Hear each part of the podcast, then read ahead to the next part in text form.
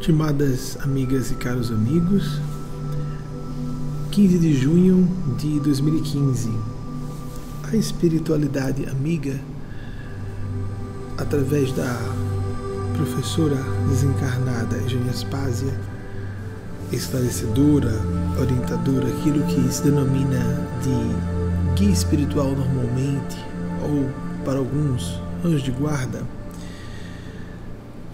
é, através de Agnes Paz, Espiritualidade Maior, nos solicitou compulsássemos as páginas do clássico Fonte Viva Chico Xavier Emmanuel, capítulo 32, a boa parte, que tem uma breve passagem do Evangelho de Lucas no seu frontispício, e em seguida um comentário manuelino.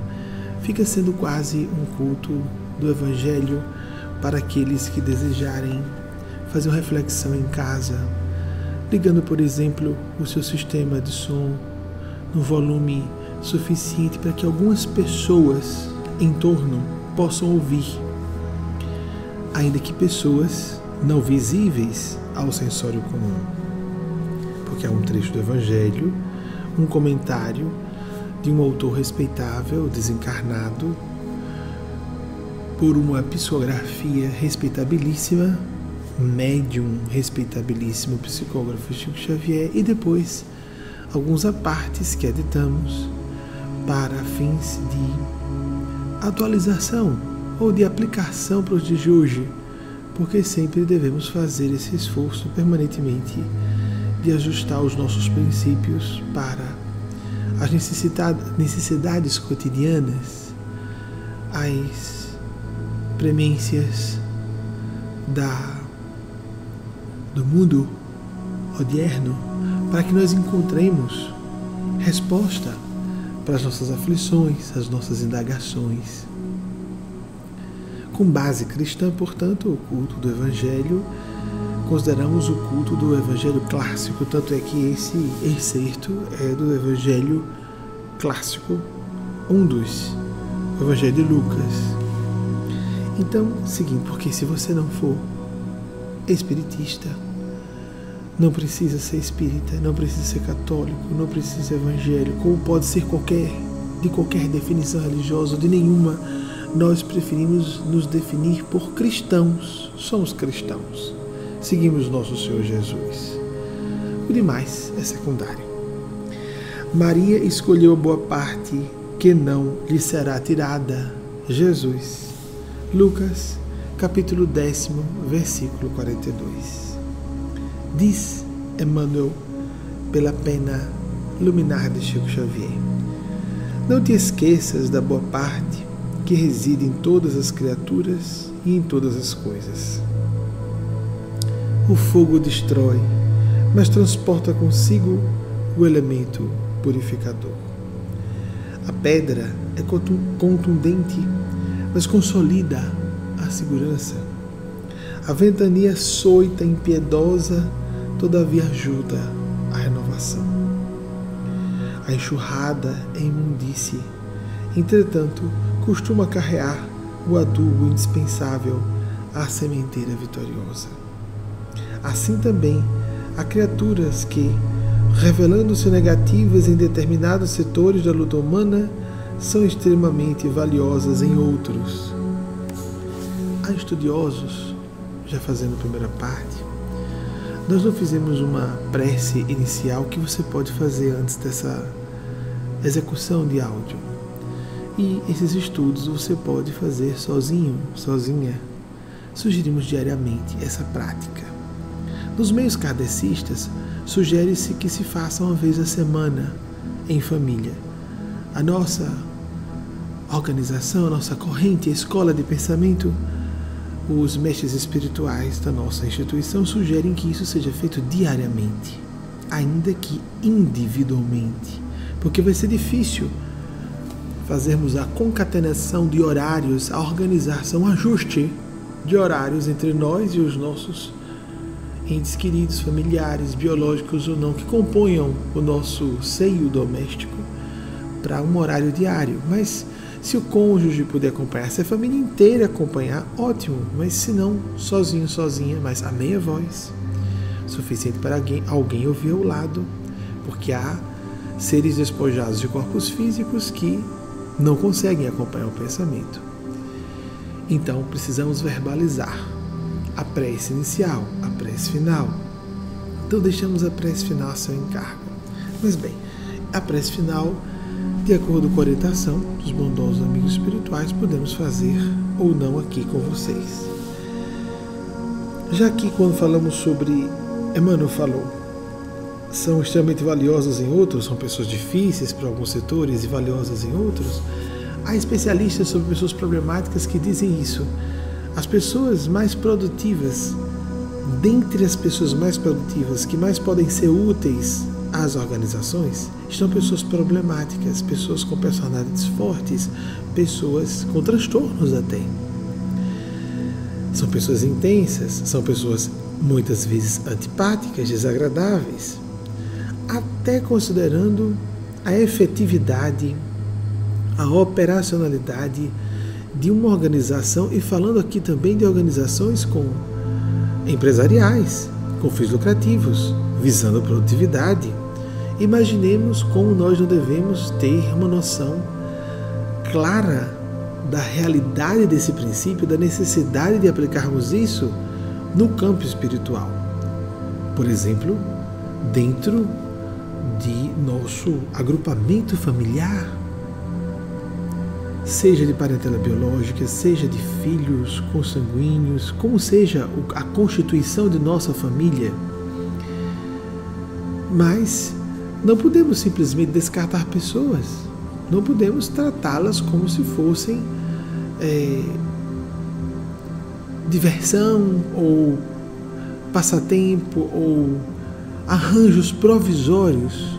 Nós sabemos que nada é permanente, querendo dizer, quem hoje é pai pode ser filho em outra encarnação, um casamento pode vir a término, um filho pode mudar de residência depois da adultidade, mas devemos ter uma visão de configuração, conformação familiar com um certo caráter de permanência, de uma boa duração. Essa perspectiva de que é algo duradouro mostra a seriedade dos nossos compromissos espirituais e também relacionais com essas pessoas. Seguindo a fala de Emmanuel, a apreciação unilateral é sempre ruinosa.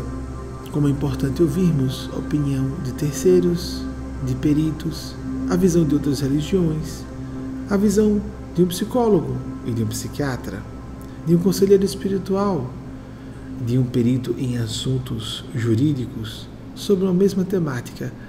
Ampliaremos o leque de reflexão e interpretação em torno do assunto e teremos condições de ter uma fazer, não é, uma chegar a uma conclusão mais abalizada, mais fundamentada.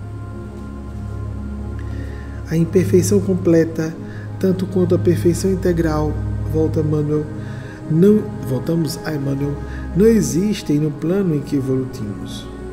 O criminoso, acusado por toda a gente, amanhã pode ser o enfermeiro que te estende o copo d'água. O companheiro no qual descobres agora uma faixa de trevas, pode ser depois o irmão sublimado que te convida ao bom exemplo. A tempestade da hora em que vivemos é muitas vezes a fonte do bem-estar das horas que vamos viver. Busquemos o lado melhor das situações, dos acontecimentos e das pessoas. Maria escolheu boa parte que não lhe será tirada, disse-nos o Senhor. Assimilemos a essência da divina lição. Quem procura a boa parte e nela se detém, recolhe no campo da vida o tesouro espiritual que jamais lhe será roubado. Magnífico, não é?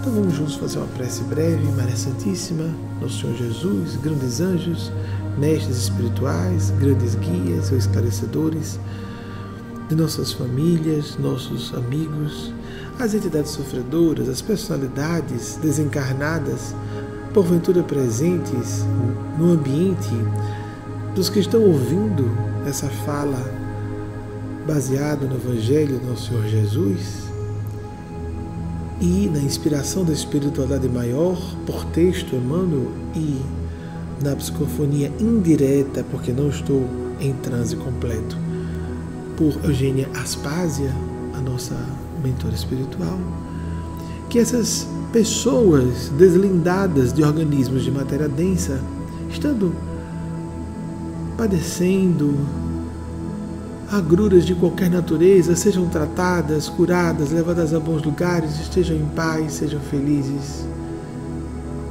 E que de nossa parte, nós que ouvimos, sejamos ajudados em nossas pendências, tenhamos amenizadas as nossas aflições e tenhamos um foco mais claro, sejamos auxiliados a ter essa visão mais lúcida na priorização do essencial, escolher a melhor parte, escolher colocar em primeiro plano o que de fato é importante. O nosso coração, a vocação, o ideal, no trabalho profissional, na vida familiar, na vida social, em qualquer circunstância, no momento de lazer. Não jamais nos desligarmos da perspectiva de quem somos, seres eternos, em processo de aprendizado no corpo físico. Que Maria Santíssima, Nosso Senhor Jesus e o arcanjo búdico Gabriel, não importando a religião de quem nos ouve, e da encarnados ou desencarnados, recebam, que nos tragam essa trindade crística, Maria Santíssima. Vejam que interessante, Jesus Filho o pai Gabriel, aquele que visitou Maria e fê-la grávida, para quem quiser assim interpretar. E qual o terceiro elemento da Trindade? Pai, Filho e Mãe. Nós colocamos o Espírito Santo com uma flexão masculina, como se fossem três figuras, três pessoas masculinas. Isso foi uma distorção de interpretação do passado que temos que corrigir. Deus tem uma face feminina, é claro Deus está acima de qualquer definição psicossexual, mas Deus é o absoluto, então ele não pode estar despojado. Despojado não, é privado, limitado. Não ter privado do feminino, limitado por não ter o feminino em si, seria um absurdo isso. Então Deus é mãe, Maria Santíssima para nossa cultura, Maria de Nazaré, Nossa Senhora, representa o lado maternal de Deus que essa Trindade Crística, ou Santíssima Trindade, abençoe cada uma e cada um que nos ouve. Um beijo no coração de cada uma e cada um, irmão pelos laços do Espírito, sob influência de Genespásia e amigos espirituais outros, Benjamin Teixeira de Guiar.